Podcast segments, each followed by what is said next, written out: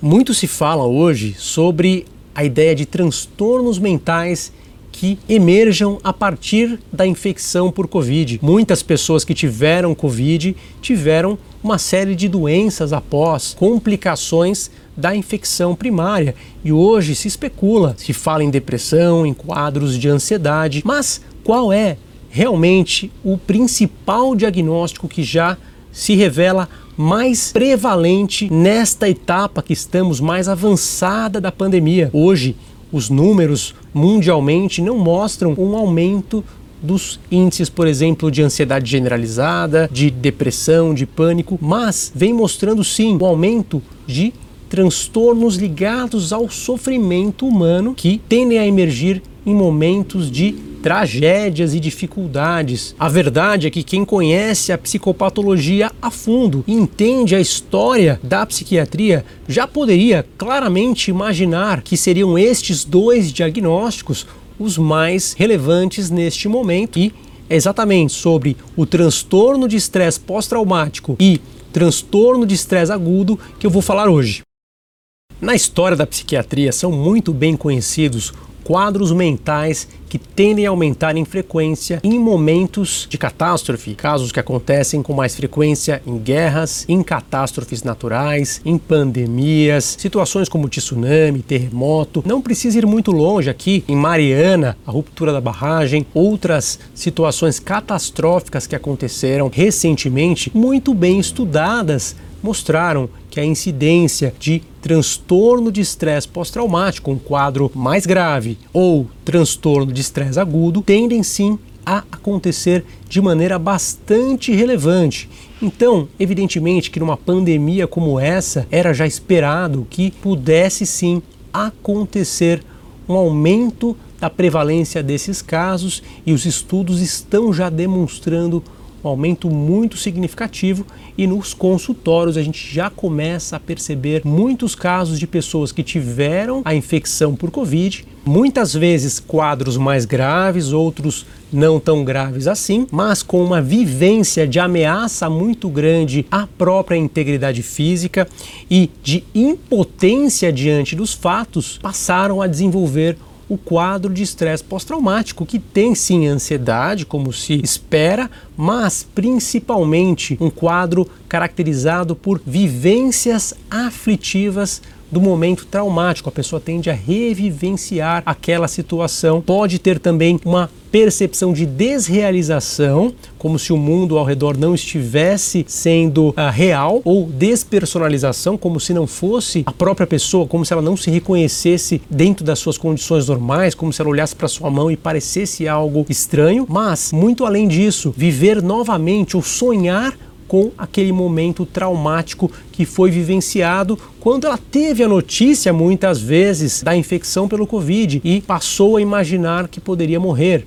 Muito em função também claro, daquilo que ela esperava, daquilo que já era do conhecimento dela. A gente sabe que nas pandemias que passaram no passado não existia a influência tão grande dos meios de comunicação como há hoje. Evidente, a pandemia de AIDS, por exemplo, foi importante, mas não tão abruptamente, trouxe uma série de manifestações mentais e ali não foi uma pandemia tão rápida, tão avassaladora. Os quadros foram acontecendo ao longo de muitos e muitos e muitos anos, mas nós sabemos que apesar de hoje em dia na humanidade as condições de vida em geral serem melhores, com menos guerras, menos violência na maioria dos lugares, as pessoas vivem muito mais até aqui no Brasil, mas embora tenha essa melhora na qualidade de vida, essas pessoas têm informações que fazem a fantasia aflorar muito mais ou até mesmo a expectativa expectativa tender muito mais em direção a aspectos negativos. Claro que uma pessoa que tem a Covid tem uma chance muito maior de viver do que de ter um problema sério ao ponto de morrer.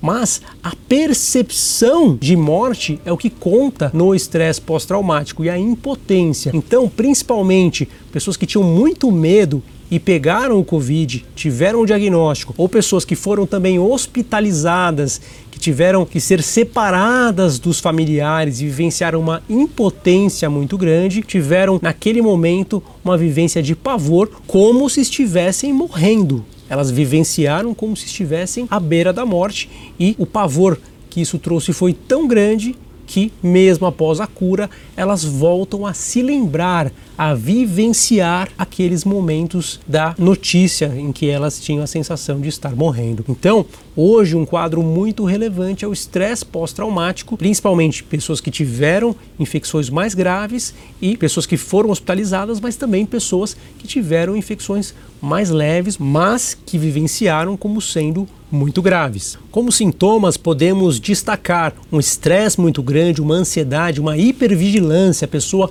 o tempo inteiro alerta, como se algo estivesse prestes a acontecer, e também a sensação de que aquilo está acontecendo novamente, o que vai acontecer novamente. É mesmo as pessoas começam a agir como se aquilo estivesse acontecendo muitas vezes. Em geral, atrapalha também a concentração, gera muita ansiedade, deprime, dá indisposição e muitas vezes também sonhos são frequentes com os flashbacks, que são as revivências aflitivas, é revivenciar como se acontecesse de novo. Isso acontece tanto de dia quanto de noite durante o sono. Quando o quadro é mais curto, até 30 dias, com uma intensidade em geral menor e vai embora após esses 30 dias, a gente fala que é um transtorno de estresse agudo, que não é um estresse pós-traumático ainda. Em geral, pode acontecer dissociação, aquela percepção de desrealização, olhar para o entorno como se não fosse real, até ter os flashbacks, amnésia,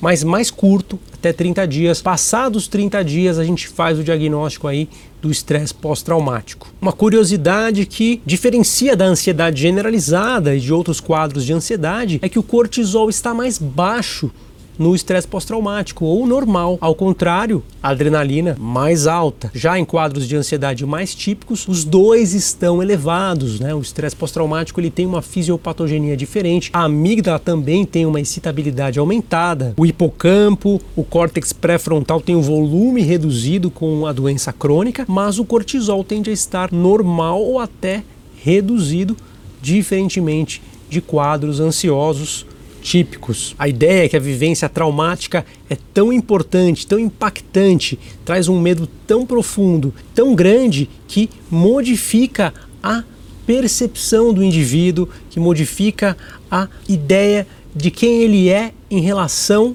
ao mundo, a percepção do que o mundo é para ele ou quem ele é, a desconstrução do indivíduo pode acontecer neste sentido, como se a pessoa tivesse a percepção de que ela não é mais como antes e que ela não se identifica mais com as coisas que antes ela se identificava. O trauma é tão intenso que ele muda a relação da pessoa com o próprio mundo. Como fatores que aumentam o risco de desenvolver o TEPS, o estresse pós-traumático após o Covid, temos as mulheres, que elas têm uma chance três vezes maior de ter estresse pós-traumático, também pessoas que tiveram abuso e bullying na infância e também pessoas que têm um menor suporte social, menor proteção social, que tenham menos apoio de amigos e família, por exemplo. Do ponto de vista psiquiátrico, é super importante a gente diferenciar estresse pós-traumático de uma ansiedade comum. Pode parecer similar em muitos sentidos, ansiedade, sintoma depressivo, cansaço, perda de foco, irritabilidade, insônia, enfim, uma série de sintomas em comum, mas é muito diferente a fisiopatogenia,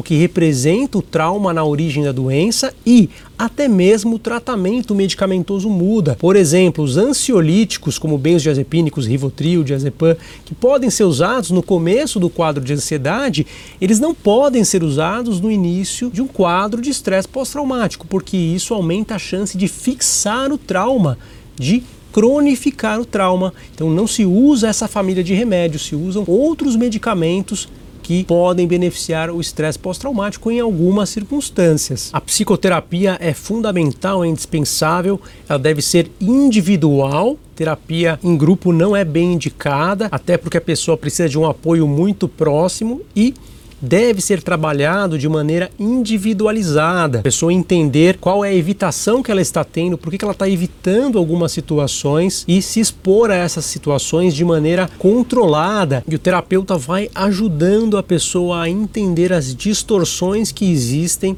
em função do trauma e ressignificar aquele evento, atribuindo a um dado momento, uma dada circunstância, mas diferenciando de outros aspectos de sua vida. Então esse trabalho requer uma análise comportamental e cognitiva importante para que seja desenvolvido de maneira séria e que beneficie de fato o paciente. Eu vou ficando por aqui. Este é o meu canal. Se você está gostando do conteúdo, curta, compartilhe e deixe aqui a sugestão para um próximo tema. Esse aqui foi um tema pedido pela Cláudia. Um abraço, tchau, tchau.